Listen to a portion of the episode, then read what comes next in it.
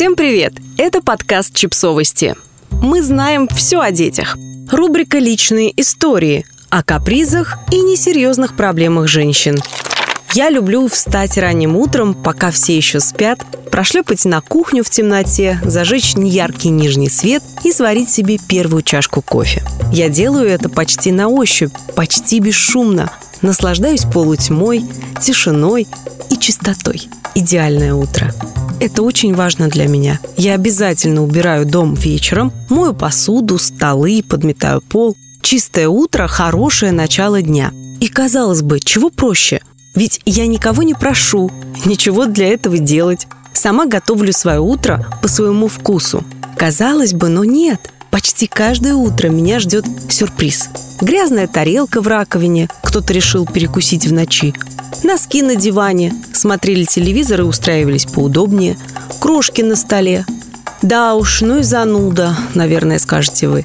Ну, чего стоит быстренько вымыть эту дурацкую тарелку или бросить носки в корзину для грязного белья? Неужели это так важно, чтобы еще и писать об этом? Нет у человека настоящих проблем. И окажетесь неправы. Конечно, у меня есть проблемы посерьезнее, но речь здесь не о носках и не о крошках. Речь о внимании, уважении и заботе. О том, чего так не хватает большинству женщин. О том, без чего мы привыкаем жить. Я точно знаю, какой чай любит муж и сколько молока в него нужно добавить. Не забываю купить имбирь, куркуму и забросить в стирку спортивную одежду после тренировки, потому что знаю, эти маленькие вещи делают его жизнь чуточку приятнее. С прогулки возвращаюсь с книжкой для дочки, забочусь о том, чтобы дома было ее любимое печенье и организовываю выходные так, чтобы ей было интересно. Я не задумываюсь об этих вещах, как и миллионы женщин, которые на автомате заботятся о своих близких. И также на автомате принимают за норму отсутствие заботы по отношению к себе. «Мам, принесешь молочка? Так лень вставать?» «О, пирожки, вкуснятина!» «Ты так много работаешь, когда ты все успеваешь?» «Спасибо, мамочка, ты у меня лучшая!» «Спасибо» – это, конечно, приятно – но как насчет того, чтобы меня услышать и увидеть по-настоящему? Задуматься о том, что важно и нужно мне.